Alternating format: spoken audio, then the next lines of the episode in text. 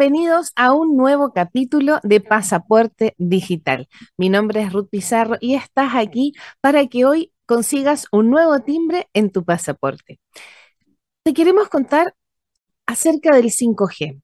Se ha hablado mucho, hay información, ¿cierto? Pero hoy te queremos contar de dónde viene.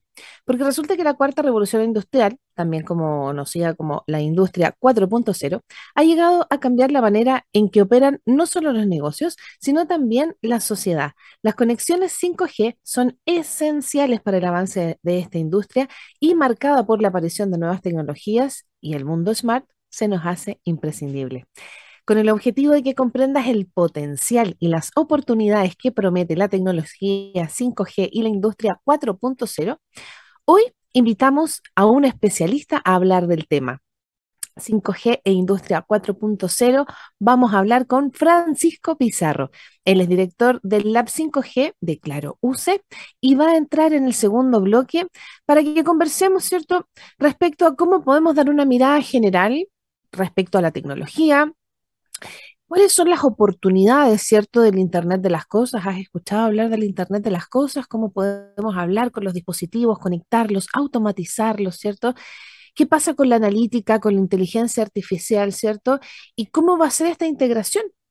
IT ¿cierto? ¿Y mm, cómo va a ser su implicancia en la ciberseguridad? ¿Estamos preparados? ¿En qué fase estamos? ¿A quiénes le podemos preguntar? Todo eso y mucho más en el siguiente bloque. Recuerda que estás por Divox Radio en Pasaporte Digital como cada miércoles a las 5 de la tarde.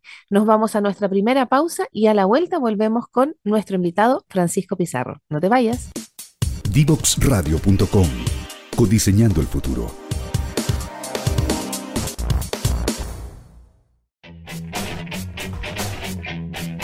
Divoxradio.com.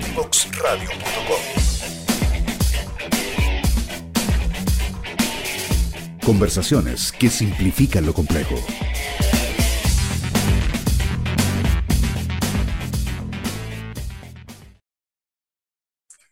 Ya estamos de vuelta en Pasaporte Digital y hoy vamos a conseguir un nuevo sello de experiencia junto a nuestro invitado que sin más voy a presentar. Bienvenido Francisco Pizarro. Gracias por estar con nosotros y aceptar estar aquí en este espacio.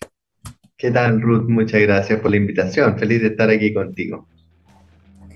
Muchas, muchas gracias y entremos en materia de inmediato porque este tema es enorme. Este tema es como un como un elefante blanco que no lo podemos abordar, ¿cierto?, de una sola vez. Hay que, entonces, aprovechemos estos dos bloques para que mm, todos los que nos están escuchando y que nos eligen cada miércoles, ¿cierto?, eh, puedan tener un, buen, un buen momento respecto a qué es el 5G.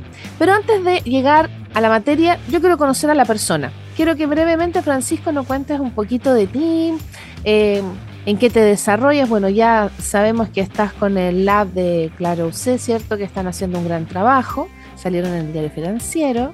Así que cuéntanos un poquito cómo, cómo es tu formación y cómo llegaste a esto, a estas oportunidades tan, tan megas. Perfecto, la, historia en realidad es, curiosa porque me he dado muchas vueltas. Em, como buen innovador y emprendedor, que supongo que, que, parte de eso uno va descubriendo su camino, ¿no? Mi formación en realidad es de ciencia. Yo tengo, yo estoy formado en bioquímica, en bioquímica, después hice un doctorado en ingeniería en bioproceso, en áreas bien de, fierro, más duras, ¿no? Em, y números, modelos em, metabólicos para poder entender el, el, bicho que es la levadura, el que hace el vino. Y la verdad es que partí una beta emprendedora ahí, con mis amigos del doctorado en, en ingeniería hicimos un, em, un, emprendimiento que se llama Nebuen Bioproceso, donde estábamos haciendo tecnologías para los, para los vinos y destilados, y que fue un éxito tecnológico súper bueno y fue un fracaso comercial absoluto. Entonces, después de varios años de intentos, no logramos encontrar un modelo de negocio que funcionara y por eso, haciendo el post-mortem de ese emprendimiento, me metí en los temas de innovación. Y fue también un espacio donde yo estaba trabajando en la Católica, en, la Escuela de Ingeniería, me empecé a desarrollar, yo dirigí el área de investigación, o sea, subdirector de I+.D. y de, de, de Innovación en la Escuela de Ingeniería, y estuvimos impulsando con mucha fuerza los temas de innovación, nos fuimos a formar con un grupo de, otros profesores en temas de innovación a Stanford eh, para tratar de enseñar la innovación, herramientas para enseñar la innovación y, el emprendimiento, que en esa época eran algo muy novedoso, no existía mucho en la universidad. Y después de eso me, me metí en el magíster de innovación, armamos el programa, de hecho una de mis primeras pegas en, en la católica fue armar el programa eh, del magíster de innovación para postularlo, para crearlo. Y de eso he, estado trabajando en el área de innovación allá hace más de 10 años, ¿no? Y dentro de mi área, hoy día yo dirijo el, área de investigación por encargo de la Universidad eh, Católica y mm, nosotros tenemos distintos programas. Hay harto que impulsamos el I+D por encargo, en eso estamos viendo siempre como desde afuera una lógica de transferencia tecnológica que es muy distinta a la tradicional, o sea, no estamos en la lógica de transferencia tecnológica tradicional donde desde la ciencia vamos a la aplicación y después a la transferencia, sino que de manera complementaria a este camino que existe, nosotros vamos a buscar oportunidades en el medio, de un equipo que trabaja conmigo, que es muy bueno en eso, a detectar oportunidades en las industrias y ver cómo las podemos traducir en proyectos donde la universidad pueda aportar.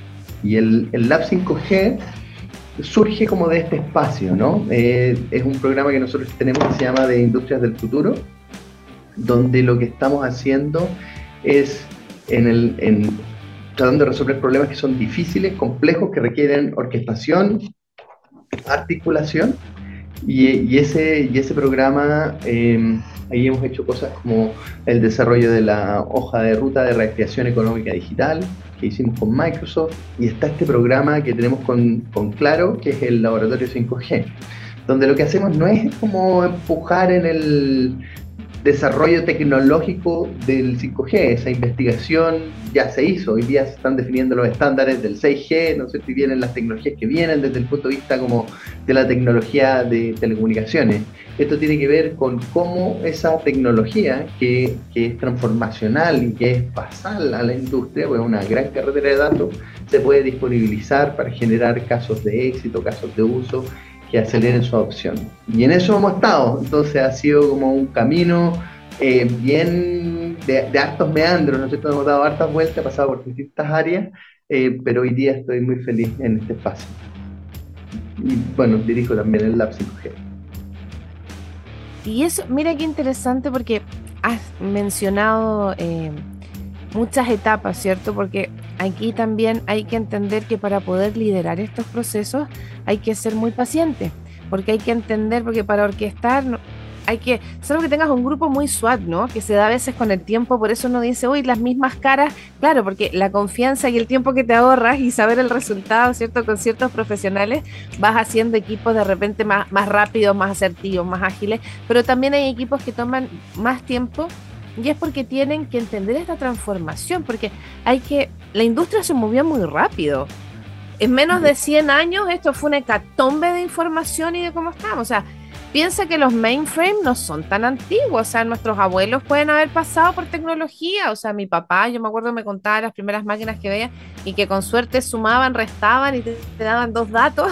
las primeras programaciones que eran en tablitas, ¿cierto? Entonces, ahora el Internet de las Cosas está en nuestra casa y está al alcance de cualquier persona, porque también la tecnología ahora es más accesible, ¿cierto?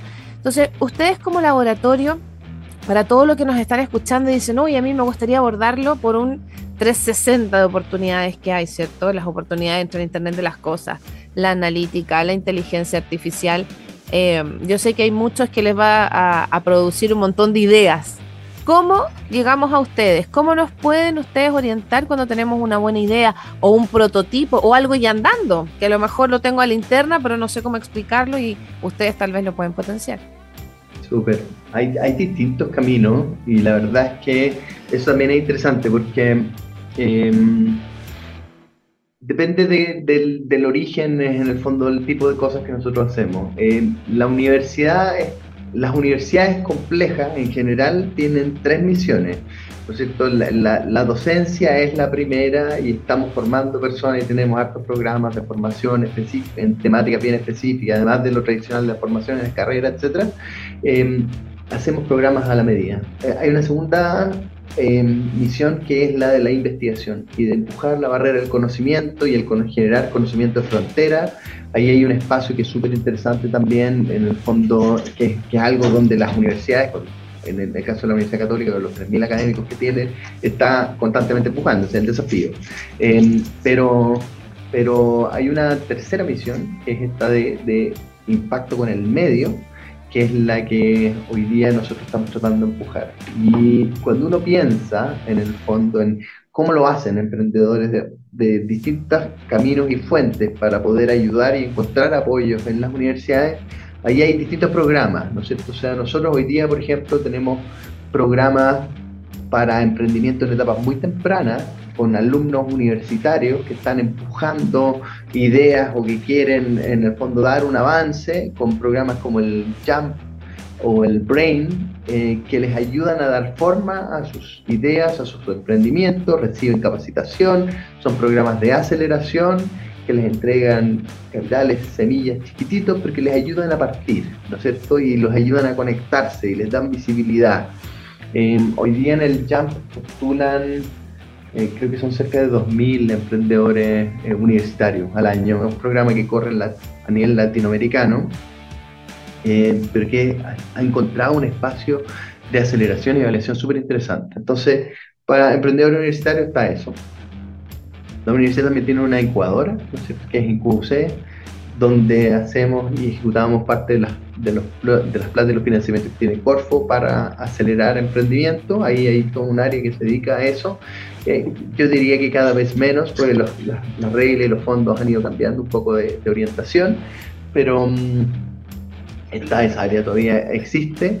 Tenemos hoy día un espacio eh, para las scale-ups, las startups que ya están acelerando tenemos un fondo de inversión. El fondo de inversión se llama Discovery y invierte en inversión semilla, es decir, estos son como entre 200 mil hasta un millón de dólares en, eh, startups que están creciendo, en el fondo que están buscando financiamiento para crecer y expandir, no para ideas, eso no financia ideas. Y y es, interesante, ¿eh? en el último llamado del Fondo Discovery postularon, eh, creo que fueron más de 500 startups, 526 creo que fue el número, em, y seleccionamos a 12. O sea, es muy, muy, muy competitivo. Pero esas startups que no quedaron seleccionadas igual hay un beneficio estar en nuestro ecosistema eh, porque hoy día nosotros hacemos acto de no solo aceleración tradicional, que es en el fondo este modelo como de ayudarte a darle forma al modelo de negocio o tratar de entender el, modelo de crecimiento o definir eh, los atributos de tu producto, que es como el modelo tradicional de aceleración, sino que hacemos también nosotros muchos modelos de innovación abierta con empresas. Entonces, buscamos empresas que hoy día están buscando desarrollar proveedores nuevos, tecnológicos, de soluciones que no existen en el mercado. y ese es un modelo que se llama como de Venture Client. Y a esos emprendedores, a, esas empresas que necesitan esas soluciones, los conectamos con los emprendedores tecnológicos que, que tienen esas soluciones, ¿no es cierto? Y entonces pensando en el mismo laboratorio 5G que hoy día tenemos, pero no restringido al laboratorio 5G, esa es una forma de modelo de trabajo que nosotros tenemos con startups. Entonces, nosotros hacemos una especie de, perdón por los, los tecnicismos y el anglicismo, ¿no? Un due diligence, que significa que miramos que la startup funcione como tiene que funcionar, y eso, eh, eh, a esas startups que entran en nuestro ecosistema, las conectamos con empresas y tenemos un modelo de aceleración donde las startups no tienen que pagar, hay, hay, hay, un modelo como por éxito, ¿no es cierto? Entonces es, es interesante. Esa es una súper buena forma de acelerar las ideas ¿ah? y, y, tiene que ver con estas piezas que nosotros estamos armando porque cuando uno quiere un ecosistema maduro, ¿no es cierto? Hay que sofisticar la oferta y la demanda y hay que ayudar a que las distintas partes trabajen y puedan trabajar de manera armoniosa. Y ese, y ese es un poco el rol que tenemos y que jugamos, orquestamos un poco este ecosistema y lo hacemos vinculando a los distintos actores, generando valor para todas las partes, modelos que la universidad tiene un rol muy neutro, en el fondo no, no, no somos ni pro emprendedor ni pro empresa, sino que más bien buscamos un ajuste entre las distintas partes y esto eh, ayuda a generar valor en general para el ecosistema. ¿sí? Entonces, ahí estamos. Em, yo diría que esos son como los modelos, ¿no? Esos son los modelos en que se pueden eh, ayudar y orientar. Tenemos también un programa que es bien interesante y se llama Entry Level, que les sirve a las empresas que están metiéndose en temas y startups que están en, emprendimiento, ¿no es cierto? Pymes, no, no, es, no es un programa para grandes empresas solamente, eh, que están metiéndose en, proyectos de innovación para que puedan entender su nivel de madurez en innovación. Desarrollamos un instrumento que permite medir eso.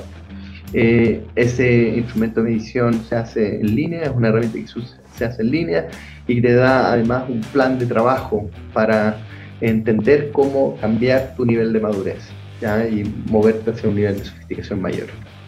Entonces, eso está acompañado de un plan de capacitación a la medida, que parte del programa, y hay un plan de actividades donde hay talleres, hay charlas y hay otras cosas que complementan. Así que Mm, perdón, me extendí, ¿no es cierto? Te hablé de, la A a la Z, pero, pero la verdad es que las oportunidades de trabajo son múltiples, ¿sí? Y, eso yo creo que es como síntesis, haciendo una síntesis de lo que hemos conversado. Eh, si tienes solo una idea, te podemos ayudar con formas de poder madurar esa idea. Si tú ya estás creciendo, te podemos ayudar para madurar ese crecimiento y conectarte con empresas también. Y ojo que ese, bueno, es la idea también, querido Francisco, de que puedas acompañarnos hoy día, ¿cierto? A hacer estas reflexiones. ¿Dónde busco ayuda? Porque hay un mito que se está empezando a desvanecer, que es que el camino del emprendedor es solitario. Yo creo que ya nos dimos cuenta hace rato de que hay comunidades, ya todos estamos haciendo, ¿cierto? Eh, ecosistemas distintos que nos permiten desarrollar todo esto que se está validando, porque antes ser era tenías que ser súper especialista, porque se hacían muchas cosas, mm, porque en cambio ahora la innovación, el pensar fuera de la, de la caja y todo lo que estás diciendo tú, o sea, todas las formas que hay de colaborar, como lo hace la universidad, sin ser arte ni parte, sino que siendo este pegamento, ¿cierto? Que, que, ve las oportunidades. Me encanta que así sea. Y quiero hacerte una pregunta. Em, la universidad solamente eh, tiene esta oferta-demanda que nos acabas de mencionar o también hace actividades con otras universidades como para enriquecer un poco su experiencia de laboratorio? No, de todas maneras. A ver, em, la colaboración se da siempre y a distintos niveles, ¿no? Em, programas como el Jump Brain que mencioné hace un rato son programas que están abiertos a todos, a todas las eh, universidades, no son exclusivas. Y de hecho tenemos polinización cruzada. Em, hace la semana pasada, los ganadores del programa de la UDD Ventures fueron al, alumnos míos, exalumnos míos, ¿no sé, todo este semestre estuvieron trabajando su proyecto ahí. Y entonces es súper bueno porque en, el, en, ese equipo emprendedor además habían alumnos de, los, de, las dos universidades, están empujando, esto es, es, bien bueno, hay tres universidades que están metidas ahí. Y es interesante el cómo se da eso, ¿no es cierto? Cómo armar equipos de innovación y emprendimiento que son efectivos. yo, yo creo firmemente que la inteligencia distribuye normal en la población, ¿no es cierto? Y entonces, em, y si bien las oportunidades no son necesariamente iguales, eh, sí se pueden aprovechar estas oportunidades para poder generar ventajas y, generar oportunidades y aprovecharlas en temas de innovación y emprendimiento por todos lados. Em, las redes son importantes, eh, la generación de redes es muy, muy relevante. Tú me preguntabas ahí recién si nosotros trabajamos con otras universidades. No solamente esta colaboración se da como a nivel de, de estudiante pregrado, en investigación, por ejemplo, armamos consorcios todo el tiempo con las universidades del norte en temas de energía, em, em, trabajamos con la Chile o con otras universidades en distintos proyectos, en el CIPIX, en, en, en, en, los proyectos de alimentos. Hay distintos consorcios en los cuales la universidad ha trabajado y ha hecho equipos con universidades del norte, del sur, de todos lados. Em, Oye, entre paréntesis, perdón que, te, perdón que te interrumpa, Francisco, pero esa información es súper importante saber dónde la podemos encontrar. Esa es una mejor pregunta. Y no sé si estoy em, capacitado para entregarte dónde está todo, porque como las universidades son complejas, la información está desperdigada, ¿no es cierto? No hay, no hay como un repositorio central Entonces, hay, hay información de distintas cosas. Algunas de las cuestiones que he mencionado hoy día la pueden encontrar en la página del Centro de Innovación, el centroinnovación.uc.cl. Eh, buscan en, en, Google, nos pueden googlear como Centro de Innovación UC y aparecemos al tiro. Eh, y ahí hay harta información de los programas que, hemos, que nosotros gestionamos como centro. Eh, también están links a, a, nuestros perfiles, me pueden ubicar en LinkedIn también, feliz de, de conectar. Em, así que, pero con respecto a como la información de los consorcios o, de otras cosas, eso está repartido por distintos sitios, así que es más difícil. Con eso te vamos a... Claro, para eso están los networkings, que tenemos que, que, seguirnos y darnos vida, ¿cierto? A través de esta tremenda plataforma que es LinkedIn o LinkedIn, como se dice generalmente. Así que lo pueden buscar Francisco Pizarro Artigas. Y ahora nos vamos a ir a una pausa comercial. No te vayas de aquí, Pasaporte Digital. Estamos hablando, ¿cierto? de la tecnología 5G, así que a la vuelta seguimos con la idea que justo interrumpía Francisco, pero era por eso, porque venía esta pequeña pausa. Divoxradio.com Codiseñando el futuro.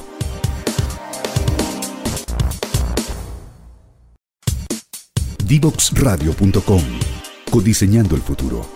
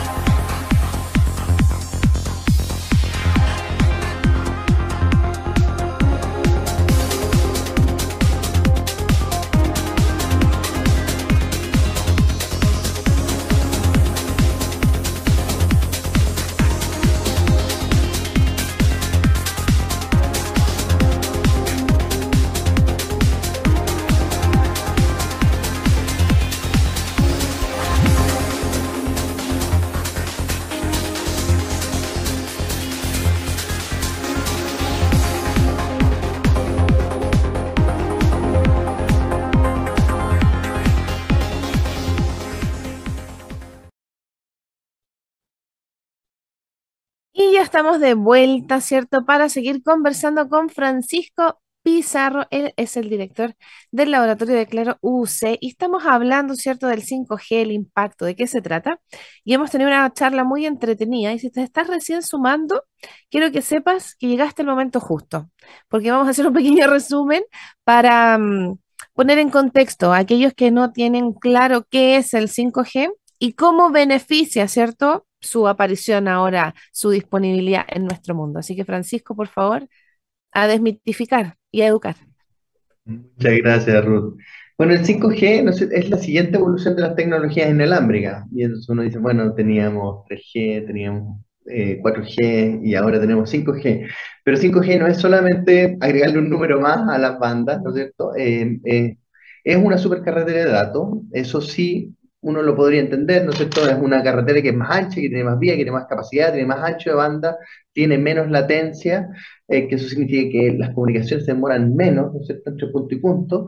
Eh, pero sobre eso, la verdad es que hoy día nosotros como usuarios, personas de a pie, ya podemos hacer muchas cosas con la tecnología inalámbrica que tenemos. Uno del teléfono puede ver YouTube, puede ver películas, ¿no es cierto? Puede tener videoconferencias, eh, puedes hacer muchas cosas hoy día y no tienes limitación por el dispositivo, las comunicaciones te dan.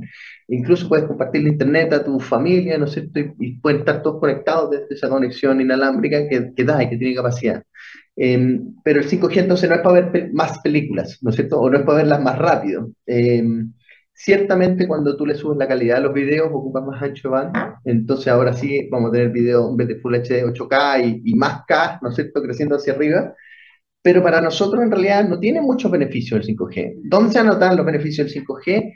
Cuando teníamos problemas de congestión, porque había mucha gente en poco espacio, ¿cierto? Entonces, cuando uno está en un concierto, en el estadio, que te, las comunicaciones fallan, ¿no es cierto? Eh, porque para el año, o para el año nuevo, cuando se saturan las comunicaciones, está todo el mundo llamando al mismo tiempo, eso el 5G lo genera y lo gestiona súper bien. Em, pero además de ser una carretera muy ancha, el 5G tiene como vías exclusivas, ¿no es cierto? Y es otra de las ventajas que tiene el potencial del 5G, que es que en el fondo uno puede generar eh, unas vías que son exclusivas para poder eh, generar una calidad de servicio óptima. Y entonces en el mismo caso, por ejemplo, en la tragedia que ocurrió en el concierto en Estados Unidos el año pasado, donde los equipos de emergencia no se podían conectar porque la red estaba saturada, eh, uno podría garantizarle a esos equipos de emergencia y de atención que van a tener siempre servicio. Independiente de que esté todo el mundo hablando, ellos tienen como su vía exclusiva, ¿no?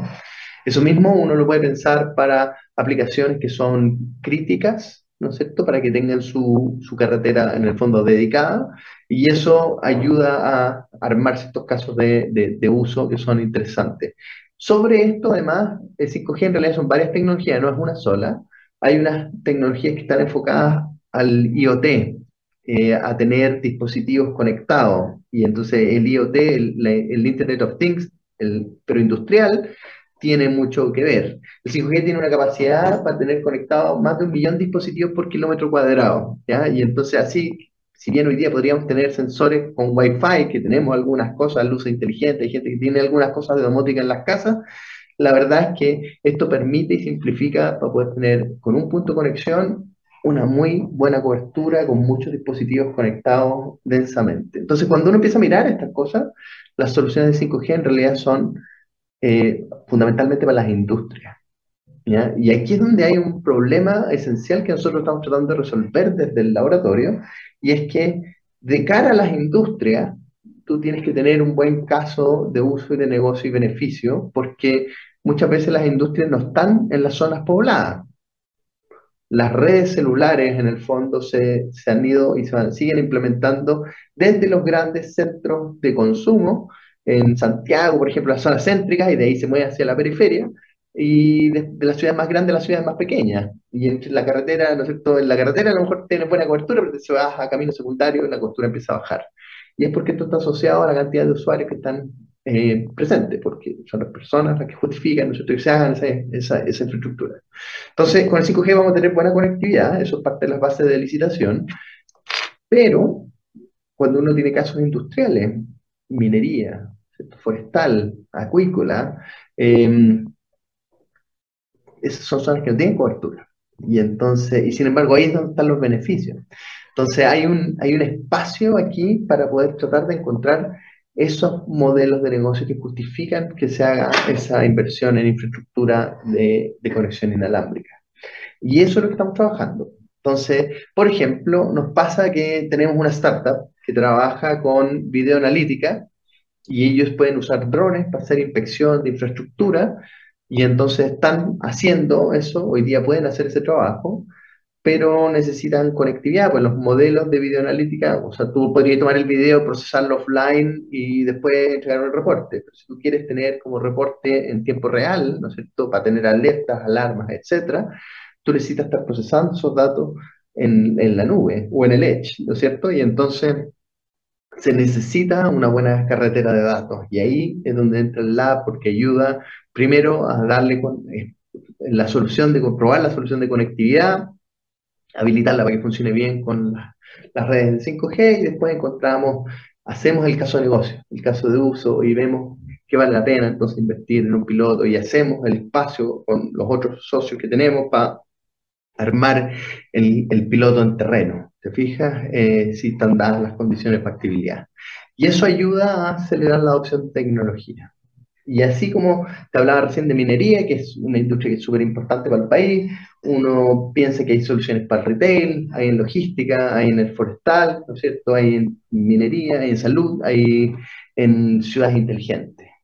Y el proyecto y el programa de ciudades inteligentes es uno de los que hemos estado trabajando ahora último. Súper interesante porque Aquí el concepto de Smart City es como muy eh, ambiguo o involucra muchas cosas, ¿no es cierto? Cuando tú empezás a pensar qué es lo que es un, un Smart City, en realidad una ciudad inteligente es una ciudad que es capaz de integrar tecnología digital en sus redes para eh, ofrecer servicios y tener infraestructura que mejore la vida de los ciudadanos, ¿no es Y ese, y ese es como, ese, e, ese concepto igual sigue siendo súper amplio. Entonces, ¿qué es lo que significa eso? Significa que tú tienes instalaciones mejoradas para hacer gestión de energía, ¿no es cierto? Para hacer gestión de energía inteligente, para hacer gestión del agua inteligente, para poder mejor eh, hacer una mejor gestión de suministro o para poder hacer eh, gestión eficiente de los residuos, ¿no es cierto? Entonces, ahí es donde, optimizar el transporte, ahí es donde te empiezas a jugar estas distintas verticales, ¿no es cierto?, del, Smart City o mejorar la seguridad. Entonces, es en eso donde hemos estado trabajando, porque en el fondo al final una ciudad inteligente que está al servicio de sus ciudadanos es una ciudad que es además capaz de usar y procesar esa información para eh, hacer eh, mejor gestión de cara a su, a su usuario. Eh, hoy día, por ejemplo, nosotros desde la universidad estamos armando un proyecto que nos va a permitir rescatar desde redes sociales datos de, por ejemplo, accidentes o eh, incendios o atracos y usar esa información para poder generar mapas que le ayuden a hacer una mejor gestión al gobierno regional de manera centralizada y estamos buscando desarrollar pilotos para tener, por ejemplo, iluminación inteligente que tiene otro servicio y que eso ayude a mejorar la seguridad. Em, entonces, eh, ese espacio de prueba, uno, hay, ciertas barreras de entrada, ¿no es cierto? O sea, todas las municipalidades tienen que hacer una gestión muy eficiente de sus recursos tienen muchas demandas ciudadanas y tienen que entender cómo enfocar los recursos que tienen para poder darle respuesta a esas demandas. Entonces, el poder contar con un campus, una ciudad inteligente a escala, donde estas tecnologías están, eh, hay demostraciones, donde se pueden ver y probar, donde puedes entender cómo encajan nada más con, con la realidad propia de la municipalidad, es un espacio súper interesante porque ahí es donde eh, se pueden resolver ciertas fricciones que hay en el sistema, ¿no es cierto? Y tener estos proyectos que se habiliten para que los mismos municipios o el gobierno regional de manera central, eh, central o etcétera puedan eh, incorporar estos modelos y estas tecnologías. Así que ese es como el espacio de oportunidad. Es muy, muy, la verdad es que es muy choro, es muy atractivo, es muy dinámico además, porque hay, hay hartas cosas choras que están pasando. Hoy día, por ejemplo, estamos trabajando en una startup que se llama Health Tracker, que ellos hacen monitoreo de pacientes que están en, cuidados paliativos. ¿ah? Ellos, en el fondo, se dedican a, ofrecer ese servicio de personas que están en, postradas en las etapas terminales, por ejemplo, de un cáncer terminal. Em, pero hemos estado desarrollando con ellos un dispositivo IoT, que es como una sábana inteligente, que les va a ayudar a monitorear el estado de salud de sus pacientes. Y eso en el fondo también ayuda a optimizar el sistema, porque tienen que hacerse rondas, tienen que ir a verlos, ¿no es cierto? Los pacientes pueden estar, hay que cuidarlos, es parte del proceso de servicio. Pero, por ejemplo, si tú tienes sistemas inteligentes para entender cómo está el estado de salud de tu paciente, tú podrías optimizar las rutas eh, que estás haciendo para poder visitarlo, eh, puedes tener alertas tempranas, puedes tener al final del día un mejor servicio y, que redunda en mejor calidad de vida para, los pacientes que están ahí. Pues. Entonces, la verdad es que es súper bonito, chorro, lo que están haciendo ellos. Eh, esa es una startup que está trabajando con, con, gente de la Universidad de Concepción, tienen también eh, equipos de la UC, hay un exalumno mío del Magíster de Innovación y, la verdad es que es una vaina, eh, Fernando Moreno es 7. Así que, mm, bueno, como ese, hay varios más, ¿no es cierto? Y lo que estamos tratando es construir este espacio que tiene una lógica de campo de pruebas, ¿cierto? Que también tiene una lógica como de showroom, o sea, de poder instalar las tecnologías y dejarla y mostrarla. Eh, es un espacio para darle visibilidad a esto eh, y, en ese sentido creemos que, es muy interesante y, muy, y es un aporte también para las startups, pues, ¿ah? porque en el fondo los ayuda a conectarse, es bien, bien, bien interesante. Yo lo encuentro genial y además queremos compartir algo, porque aquí siempre nos ponemos muy contentos de los reconocimientos y la visibilidad que tiene, ¿cierto?, nuestro entorno. Y me gustaría, Connie, si podemos compartir, porque de todo esto que estamos hablando, le hicieron una nota en el diario financiero, mi querido Francisco, y estamos hablando justamente de a grandes rasgos, porque es mucha información. Nosotros, bueno, eh, yo conozco mucha gente que ya es parte de las, Smart City, bueno, lo que te contaba yo en, en la pausa, nosotros como Sinergia también ya somos parte, y es tanta, tanta, tanta la diversidad y las posibilidades que hay de hacer cosas, que por eso hay que mantener los objetivos, ¿cierto? Y es súper bueno em, tener la mentoría de instituciones que te pueden ayudar a no descarriar, digamos, en esta, porque al final se convierte, tú vas en un camino, pero realmente es una selva, una jungla de posibilidades y de repente empieza a ser hasta confuso. Entonces, porque no sé si tú te has dado cuenta, querido Francisco, que cuando estamos hablando de información, estamos diciendo que van a haber análisis inteligentes porque vamos a poner cierto BI, etcétera.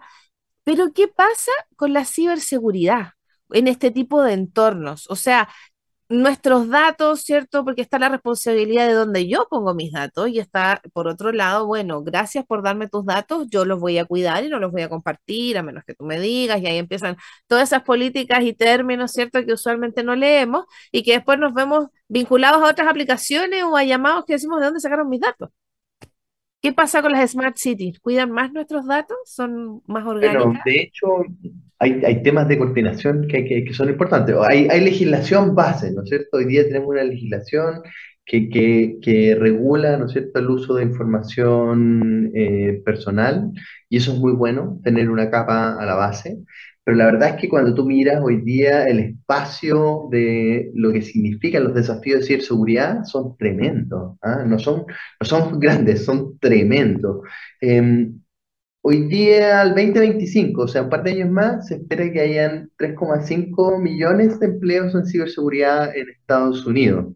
Y la hoja de ruta de ciberseguridad chilena espera tener 10.000 personales eh, calificados de aquí al, al 2035, o sea, menos también afectado al tamaño del país, en un 30% de ellas mujeres, se, se, quiere llegar a esos números, las necesidades van a ser mucho mayores. Y cuando uno habla de ciberseguridad no está hablando solamente de ciberataques, ¿no es cierto? O, ciberdefensa. Eh, el problema, y, y, la analogía sirve mucho, ¿no? O sea, yo en mi casa la aseguro, tengo una reja, le puse pinchos arriba, tengo cámaras de seguridad, eh, tengo alarmas, eh, tengo la casa protegida en su distinto acceso y estoy tranquilo, ¿no? O sea, la monitoreo y sé que está bien. El problema con, con la ciberseguridad es que una ventana, en el fondo, muy chiquitita, que puede ser incluso porque el, la aplicación que desarrollamos con un tercero eh, no estaba bien asegurada, se transforma en un forado gigante por donde se escapa todo. Y hoy día las empresas se demoran, se pueden demorar hasta dos meses, dos meses y medio en detectar que tienen una brecha de ciberseguridad. Entonces es grave. Las, las mismas personas tienen malos hábitos, tenemos malos hábitos. Por ejemplo, usamos el mismo password para todos los servicios. Entonces, eh, o combinaciones muy obvias, unas combinaciones muy obvias. Sí, y que se pueden hacer con ataques de diccionario u otras herramientas que, que te permiten en el fondo averiguar estos, estos passwords. Pero, ok, se filtran datos de TikTok, ¿eso cómo me afecta a mí? Bueno, en realidad, eh, a lo mejor TikTok no es tan grave que sepan eh, la clave, pero sí es la misma clave que ocupas para todos los servicios en el fondo, entonces se empiezan a vulnerar en otro espacio y es la misma que ocupáis para el banco, o es la misma que ocupáis en puesto interno, o es la misma que ocupas en todo, e, empieza a ser complicado. Eh, y con eso se pueden usar esas mismas claves para hacer ataques contra las empresas donde estás, ¿no es cierto? Entonces se buscan distintas claves que ayudan a mejorar. Hay todo un, hay todo un tema ahí de cómo funcionan los ataques de ciberseguridad. O sea, hay temas que son higiénicos, básicos, el phishing, por ejemplo, hoy día está muy, muy, muy eh, de moda. Hay mucha gente que cae, ¿no es cierto?, en, en, entregar sus claves por internet, por le, que le mandaron un mensaje por WhatsApp o porque le mandaron algún mail que hacen un clic en una opción que no es debida. Entonces necesitamos como mejorar la cultura, ¿no?, en esa, en esa dimensión. Eh, todo el trabajo que estamos haciendo en la hoja de ruta de ciberseguridad apunta a esto, ¿no es cierto?, apunta eh, tiene tres dimensiones grandes, macro, en las cuales estamos trabajando. Eh, este es un trabajo que estamos haciendo con Microsoft, donde en el fondo tenemos una parte que es como cultura eh, para la ciberseguridad, donde estos temas que acabamos de conversar son importantes. Hay una, una mesa de talento que está trabajando en la formación de los perfiles, no solamente profesional universitario, porque se requieren perfiles a distintos niveles, incluso entendiendo cómo podemos generar formación a nivel de los colegios, ¿no es cierto? O sea, uno mira el talento, por ejemplo, de hackers, y la verdad es que son jóvenes, muy jóvenes, ¿no es cierto? Entonces, hay una oportunidad para guiar ese talento de manera temprana para enfocarlo y, enfocarlo en el fondo para, el lado del bien, entre comillas, ¿no? Eh, y entonces hay un espacio para desarrollar talento desde etapas muy tempranas y, hay una necesidad que es tremenda. Hoy día hay oportunidades muy, muy importantes en eso, eh, como desarrollo de carrera, ¿no es cierto? Los chicos que están hoy día pensando en qué podrían hacer, eso definitivamente es un espacio que tiene un desarrollo de carrera bien importante, así como también vemos que hay déficit y mucha falta en temas de data analytics y de, y de data ciencia de datos, el desarrollo de hardware y software. Y de un montón de cosas más que se nos, se nos pasó el tiempo volando y a mí yo quedé en el tintero, así que Francisco Pizarro quedas desde ya inmediatamente invitado para otro capítulo porque se nos hizo muy cortito y eh, te vamos a dar el pase para que te puedas despedir y agradecerte infinitamente todo lo que has compartido y que se nos pasó tan volando. Así que inmediatamente quedas enganchado para otra versión, para seguir ampliando lo que es el 5G. Muchas gracias, Ruth. Te agradezco un montón el tiempo, el espacio. Este es un espacio muy interesante. Así que, por favor, si nos quieren contactar, si tienen una idea, si tienen un proyecto, si están trabajando, si son una empresa que creen que puede conectarse con esto, felices de conectarnos. Ruth ya les dijo, me pueden buscar por LinkedIn. Em, feliz de conectar. ¿ah? Así que muchas gracias, Ruth, por la oportunidad. Creo que este es un espacio que tenemos que contribuir a seguir formando y educando y hay una oportunidad de desarrollo gigante. Así que, al revés, las gracias a ti. Lindo, Francisco. Muchas gracias por el espacio nuevamente de compartir con nosotros aquí en Pasaporte Digital. Y ustedes no se vayan, que nos queda la última pausa y ya volvemos con más Pasaporte Digital por Divox Radio. Divoxradio.com. Codiseñando el futuro.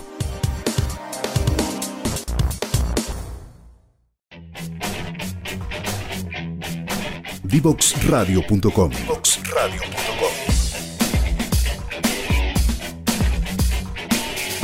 Conversaciones que simplifican lo complejo.